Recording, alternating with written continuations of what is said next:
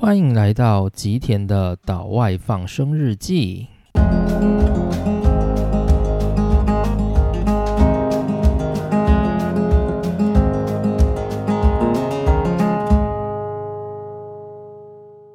大家好，欢迎来到今天的主题。今天我想要再把内容拉回来讲一下关于日本留学的事情，但是基本上今天的主题没有那么。偏留学，我主要是想要先介绍一下我自己的学校，也就是京都大学。其实这也是我有点想讲的一个主题，就是我想要把整个日本的七个帝国大学都当做主题来讲，能讲关于它的历史、它的校风，或者是它在日本这个国家有什么样的贡献，甚至对于这个世界它有什么样的研究贡献等等，这是。我一直很想要讲的其中一个主题，因为我在讲我在留学的生活的时候，我觉得我可能没有办法避免的会讲到关于整个学校的生活环境跟地点等等的，所以我觉得我有必要先把我目前就读的大学，也就是京都大学它的整个环境跟背景带出来，所以这是我这个主题想要讲的一个初衷啊。不过最近我有看一下流量，就是关于我推出的每一个 podcast 的节目，我发现就是我们上一回不是讲就是浅谈半导体产业，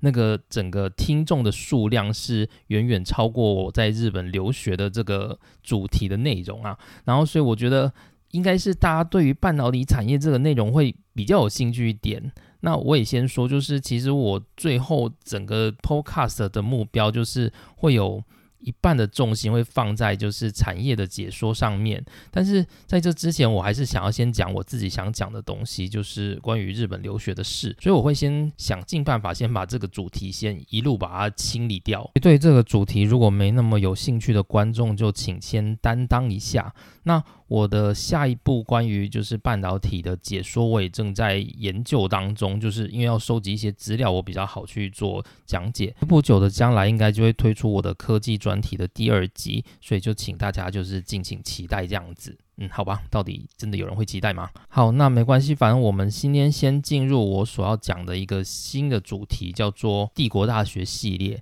那主要是为了要带出我的。目前就读的大学就是京都大学，所以今天我们进到专题：日本帝国大学系列之京都大学。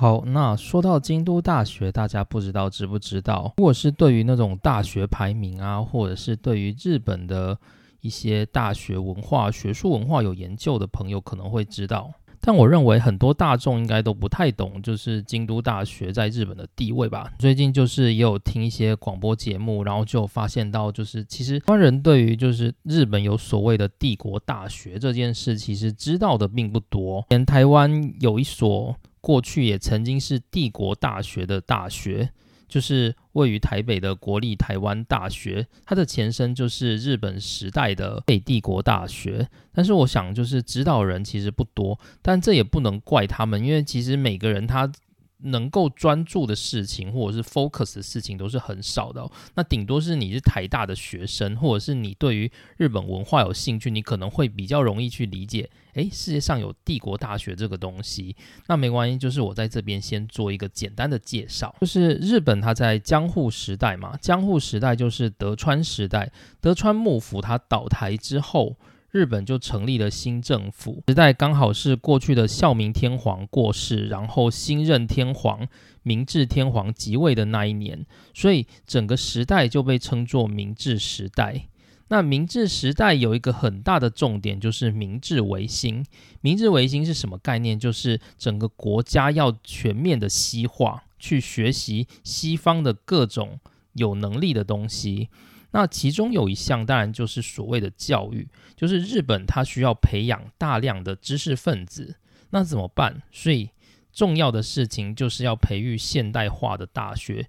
于是就是在明治时代开始，日本就陆续成立了一共有九所的帝国大学，包含日本国内的七所大学，就是东京帝国大学、京都帝国大学、大阪帝国大学、九州帝国大学、名古屋帝国大学、东北帝国大学以及北海道帝国大学这七所。然后就是海外的两所，位于首尔的京城帝国大学，以及位于台北的台北帝国大学。其实每所帝国大学，它在整个日本国，就是那时候是明治时代，所以叫做大日本帝国。那它对于这个帝国都会有一些不同的作用，或者是不同的目标，像是例如说位于首尔的京城帝国大学跟台北的台北帝国大学这两所，当然就是为了贯彻日本的所谓的殖民的，且培育就是能够囊括该地区资源的这样的人才。那在日本本岛的帝国大学又有不一样的需求，例如说像。东京帝国大学，它的目标就是因为东京那时候已经成为名义上的首都，所以它的目标就是要培养官僚。所以东京大学有很大的目标是在培养成为国家重要的公务人员人才。位于仙台的东北帝国大学，主要就是打着研究第一，重视实学的研究。关西的京都帝国大学又是另外一个风格，主要目标是在培养就是具有独立思考。能够重视学术自由的人才，在第二次世界大战之后，因为整个大日本帝国被击倒，所以美国接管了整个日本的行政中枢，日本所有的大学都不能再冠上帝国的名号。于是，目前我们所看到的七所旧的帝国大学，就改为了东京大学、京都大学、名古屋大学、大阪大学、九州大学、北海道大学、东北大学等等的这样的称号。至于在台湾跟韩国的帝国大学，因为就已经隶属于不同的国家了。韩国的帝国大学就被更改为首尔大学，然后在台湾的台北帝国大学最后由国民政府改为国立台湾大学，作为整个海外的帝国大学的结束。好，那今天要讲一下我自己的学校，就是京都大学，也就是过去的京都帝国大学。在整个京都大学，也就是京都市的左京区吉田本部的那个大学里面。如果还能够看到就是京都帝国大学的这个名牌的话，大概就只有在医学院对面的那个乐友会馆的墙壁上，你会看到有一个看起来天真浪漫的京都帝国大学的 logo，然后它会有一些音符之类的东西在旁边，没有那么正式了。所以整个帝国大学的时代，就是你可以感觉它已经离开了，但是这也是好事哦，因为。帝国这个东西本身就带有一种为国家服务的性质，但是教育啊，它本质上就是培养独立思考的人才。所以你所谓的独立思考，就是你不要被国家的框架给局限。所以能够废除掉帝国的这件事情，对每个大学都是好事。就是你可以感受到自己不是为了要服务谁而存在，你是真的要去。就是发扬知识，然后扩张知识。然后，并且产生自由的思考能力的这样的一个教育方式，是目前就是现代化的大学很重要的一个概念。所以，废掉帝国的这个名字虽然有一点傻逼系的感觉，但是其实基本上对于大学的这个概念是好的。所以我们来讲一下这个京都大学哦，就是京都大学前身是京都帝国大学，它是日本所创立的第二所帝国大学，在明治时期的一八九七年设。立，那它设立的那个缘由就是当时所谓的日清战争刚结束。那日清战争在中文翻译就是甲午战争。甲午战争结束之后签订的条约就是马关条约嘛。那马关条约最重要的当然就是把台湾割让给日本这一件事情，大家应该都知道嘛。那马关条约之后，就是满清它其实是需要对日本赔款的，而日本它就是利用这一笔就是赔款，在京都成立了京都帝国大学。那其实京都帝国大学的前身是。日本的第三高等学校，第三高等学校是什么？就是当时在日本还没有建立大学之前。为了要积极培养知识分子，所以日本开始建立很多现代化的高等学校，像是这就很简单，就是第一高等学校、第二高等学校、第三高等学校等等。那在京都所创立的是第三高等学校。那这个高等学校是在干嘛？你可以把它想象成是现在类似高职的概念，就是它里面会有很多什么电子科啊、汽修科等等的，就是它是在培养。现代化所需要的知识、技术人才。高等学校最终都变成了帝国大学，例如说像东京的第一高等学校就变成了东京帝国大学，台的第二高等学校就变成了东北帝国大学，那位于京都的第三高等学校就变成了京都帝国大学。那如果就是你对京都大学的历史有兴趣啊，你可以去京都大学，就是吉田校区，也就是校本部。校本部最有名的那个风景就是百年。实际纪念堂，然后它前面有一个很漂亮的树嘛，这是京都大学的校景。那那个纪念堂进去，它就会有一个是京都大学的历史博物馆，里面就会专门讲就是关于京都大学的前身，里面就有放一些关于第三高等学校的一些珍贵的照片，跟他当时的那个牌坊。就如果有兴趣的话，是可以到那边去看看的。好，那京都大学它在历史上有什么样的地位呢？就是从它创立以来，它的目标就是培养独立。自主的知识分子，整个学校的历史传统就是在培养自由思想。自由思想其实是成为一个现代社会，就是成熟的社会所需要的一个非常重要的能力。京都大学这种很重视自由的思想，其实在某些方面都能够感受得出来。例如说，像是京都大学最有名的就是它的毕业典礼。毕业典礼的话，一般人想象都是坐在礼堂，然后听那个。人家演讲嘛，然后大家拍拍照，然后就结束了。但京都大学的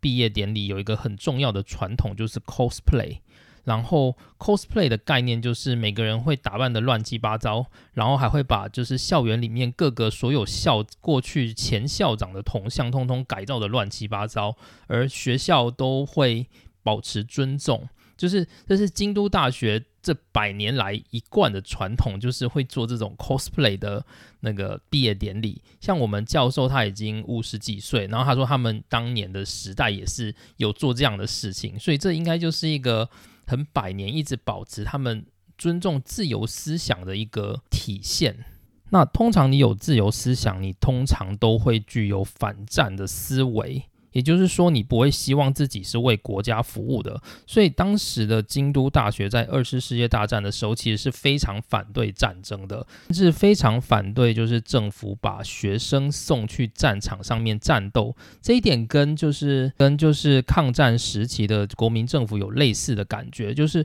国民政府当时也是不停的征召所有的学生上战场，就是一寸山河一寸血。而那个时候，就是位于西南联合大学的校长，也就是梅贻琦校长，是我非常尊重的一个，就是民国时代的文人。他那时候就是非常反对国民党方，就是强力的把那些具有培养国家栋梁、成为未来科学或者是教育重要的这种学生们都送上战场。就是梅贻琦校长，他是一直保持着强烈的反对立场，所以大概就是这个概念。那也因为就是京都大学具有这种自由的思想，所以他也培养出了一些少数就是日本算是知名的哲学家，像是我们所谓的京都学派，就是在讲位于京都大学所培养出来的一个学派。这个学派就是以西田几多郎跟田园边为主的，就是日本的哲学家，然后他。创造了属于日本自己的哲学。那其实七田几托郎这个教授还蛮有名的，就是大家应该都会去京都玩嘛。那去京都的时候，有一个非常重要的景点就是哲学之道。哲学之道就是当年西田几多郎他每天就是下完课之后，他就会沿着哲学之道散步。那走着走着，他就会开始思考他心里所谓的哲学，所以久而久之，就是这一个道路就被称为是哲学之道。这个就是由京都大学所发迹的京都学派。那其实京都大学后来还有产生出另外一个被称作新京都学派的团体。那新京都学派主要就是一个针对科学类的一个算是赞美的称号，就是主要是从一九四九年就是汤川秀树获得诺贝尔奖开始，就是京都大学陆续就很多的诺贝尔奖得主产生，一直到二零一九年京都大学都还是有诺贝尔奖的得主出现。所以这一连串的诺贝尔奖得主，就是因为他们是来自京都，然后由京都所孕育出来的，因此就被称作新京都学派，然后用以去对比过去的所谓哲学的那一个新都学派。那京都大学，它在整个学术研究，就是科学类的学术研究，它的成果是非常丰富的。那刚刚就有提到所谓的诺贝尔奖，京都大学目前一共有十一位，就是过去的校友获得诺贝尔奖，跟就是在东边的东京大学是齐名的。但是京都大学跟东京大学不一样的是，东京大学它还包含了文学奖，但是京都大学的十一位诺贝尔奖就是全部都是科学类的。但是我这里没有要比较说文学类还是科学类。比较好，没有这样子的比较。我主要强调的是，就是京都大学它是一个比较以科学研究为主的大学，所以它在整个科学研究上面投注的心力是比较多的。接着来讲一下，就是大学名声的部分，然后让大家做一个比较，就是知道说京都大学大概在世界上是占什么样的地位。那第一个我想要提的是，就是上海交通大学的大学排名，这个是 ARW，这个是我目前比较信任的一个排名，主要是因为它重视的是科学研究的能力。而大学的名声就是在这个排名里面是比较不会看到的，因此就是这个排名它是如实的去显现出这个学校有多少的科学研究能力，然后它的研究成果如何。所以，例如说像诺贝尔奖得主比较多的大学，其实它的整个分数就会变得比较高。就是这是我比较觉得算是凭实力，然后。所产生出来的排名啊，所以这是我比较信任的排名。而这个排名呢，就是京都大学在二零二零年的排名是在世界排名三十四左右，那是亚洲第二名的大学，就是仅次于隔壁的东京大学。那台湾的话，就是最好的是台湾大学，它在 ARW 的排名大概就在两百零一到三百的这个集距。ARW 它有一个特点，就是从一百名后的大学，它其实不会就是。非常细部的去排名，它只会用一个集距去规范那些大学大概在这个等级。好，那除此之外，就是还有两个比较重要的世界排名，就是《泰晤士报》的排名跟 QS 的排名，这两个都是英国的排名。以二零二零年就是《泰晤士报》排名的等级的话，京都大学是在世界六十五名。但这个排名就是有一个现象，就是英国体系的系统，它的大学排名就会比较高，然后关于大学的整个名声也是会被涵盖进去的。那京都大学的话，在里头排六十五名，是落后香港大学，然后新加坡大学以及北京大学跟首尔大学。那就是这个排名大概如何，就是见仁见智啦。另外，QS 的排名的话，京都大学是在三十八名，就是跟 ARW 就差不多了。所以基本上，京都大学算是在世界排名至少是百大，甚至经常会是在前五十大的那个大学等级里面，所以是算是世界上先进的。大学的佼佼者，关于排名的这件事啊，其实就是见仁见智啊，就是你没有办法去定义哪一个排名是比较好的，因为每个人他所在意大学的点是不一样的。那只能说他当做一个就是大约的 range，然后给大家参考。那对于排名，就是如果差一名还是两名的这种大学，其实并没有必要特别去计较，主要还是偏向说，如果你要选择一个适合自己的大学的话，就是。你可能是走文法商，也可能是走理科，就是你要知道那一个学校它有什么样的特色，这个比较重要。那关于排名的话，大概就是能够再多展现一些出这个学校它的研究资源跟它过去的这些成果这样子的表现而已。那当然就是京都大学它在整个日本国内的地位也是蛮重要的，主要原因当然就是它的科学研究能力跟它自由的这个学术风气。那京都大学的话，就是一九四九年汤川秀树获得了诺贝尔奖，这个是日本的第一位诺贝尔奖。而之后汤川秀树就是被聘回京都大学任教，然后在京大度过数十个年头。那我认为就是汤川秀树他开创整个日本第一位诺贝尔奖得主的这个名号，它有一个很重要的价值在，就是日本它从此开始就成为一个能够培养。本土诺贝尔奖得主的重要的国家，就是整个科学已经成为日本的整个国体里面内化的一个部分了。可以说，就是培养诺贝尔奖得主这件事，其实算是一个国家它对于科学研究有多少的贡献，就是也不能说诺贝尔奖以外的科学没有贡献，只是诺贝尔奖通常会有一个代表，就是。整个世界科学前进的一个指标，所以如果一个国家它能够培养自己的本土诺贝尔奖，意思就表示这个国家它的科学研究已经达到了能够去贡献世界的这个标准。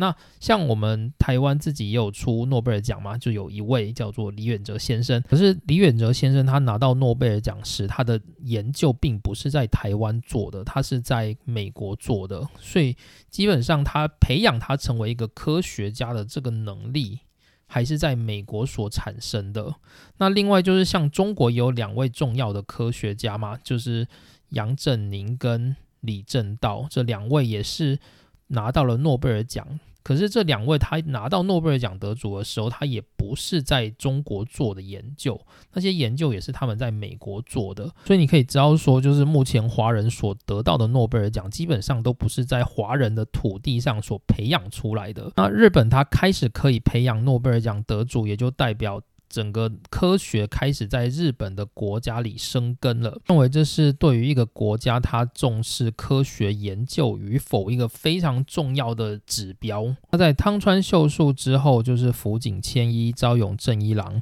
立根川进、野一良知等人就是陆续获得了诺贝尔奖。那二零一八年的本树又跟二零一九年的吉野章这两位教授，也是在京都大学进行研究时的成果获得了诺贝尔奖。所以可以证明说，就是京都大学的这个科学圣地的名号就就此建立起来了。好，那结束了时间上的介绍，我们来一点空间上的介绍。就是京都大学它在整个京都其实。有主要的三个校区，就是如果我们不要管像森林啊，或者是天文台这一类的地方，京都大学主要的校区就有三个。那第一个就是吉田校区。吉田校区的话，位于京都的北边，就是京阪电车沿线到最北的出停留。停留所在的位置，就是有一个百万遍之恩寺，所以也被称作是百万遍。那再往东边走的话，就是会有一个吉田山，主要有一个很重要的吉田神社。所以吉田神社的旁边就是京都大学的主校区，被称作吉田校区，或者是被称作校本部，就是基本上。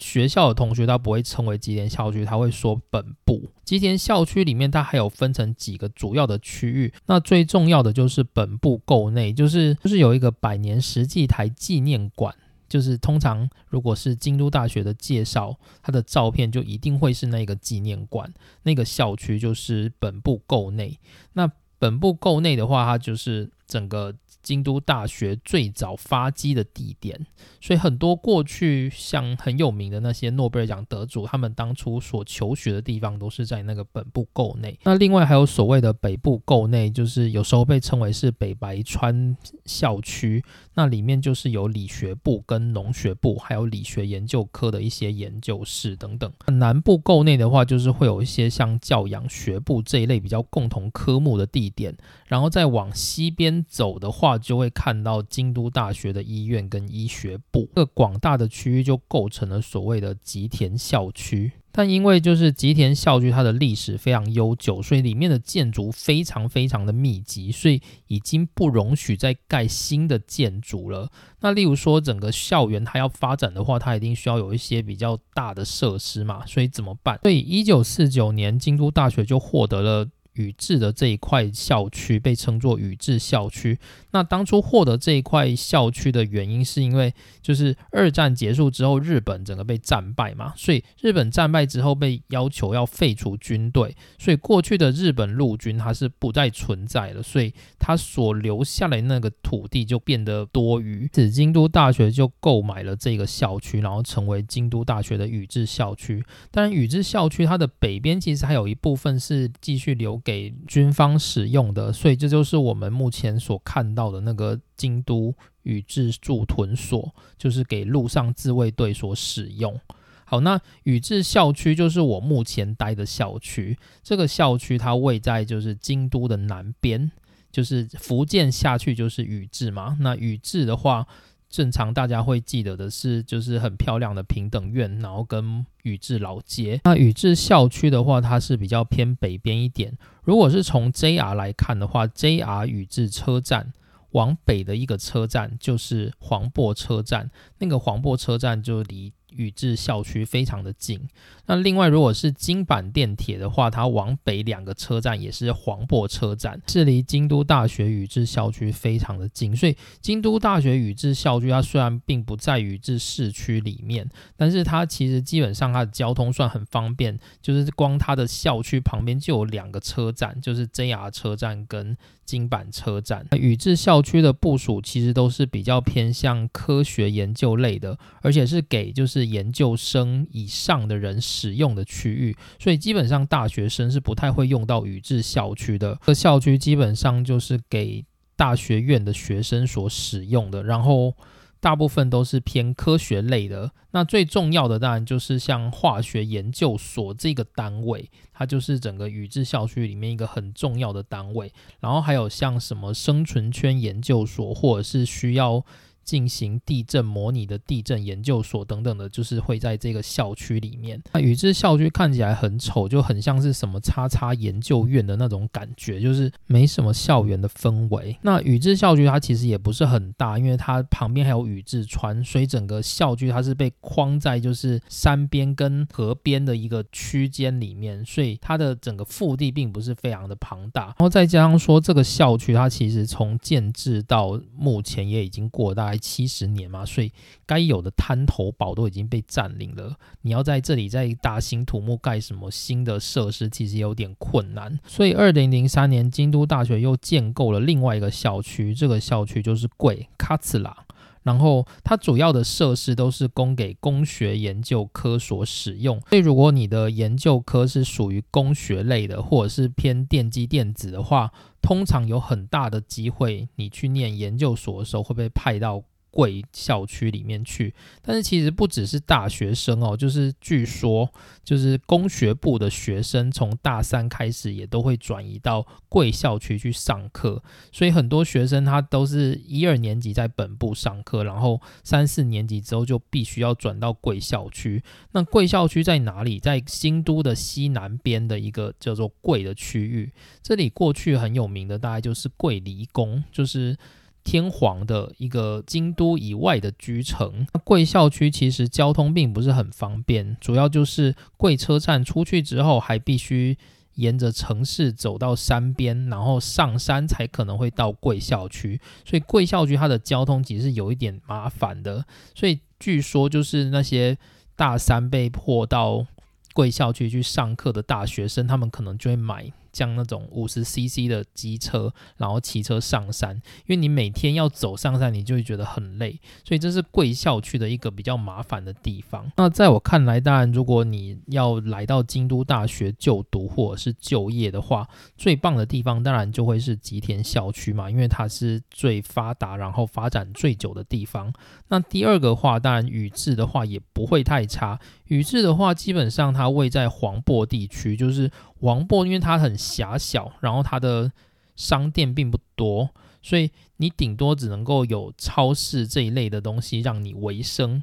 但是不会到就是让你觉得很热闹，然后机能很好的感觉。但是宇治有一个很好的地方是它的交通，就是刚刚我提到说黄柏有两个车站。就是一个是 JR 车站，一个是京阪车站，都位在宇治校区的旁边。所以如果你想要去奈良的话，就是你就。跳上 JR 电车，你就可以直接往南搭到奈良。如果你想要去京都车站的话，你就跳上 JR 电车往北就是京都车站。如果你是想要往四条河原町的地方，就是跳上京阪电车。京阪电车往北走会到中枢岛，转京阪本线继续往北的话，就会沿着鸭川，你就可以到三条、四条，最后到出庭柳，就是交通其实是蛮方便的。那如果要到大阪的话，也是搭京阪电车到中枢岛转车，往南的话就可以通往金桥，到最远的就是电屋桥，就是位在大阪的市中心了。所以就是宇治这个位置，基本上它是位在京都跟大阪的中间地带，所以我觉得算是蛮方便。如果你不要去考虑它的机能的话，以交通而言，就是宇治地区算是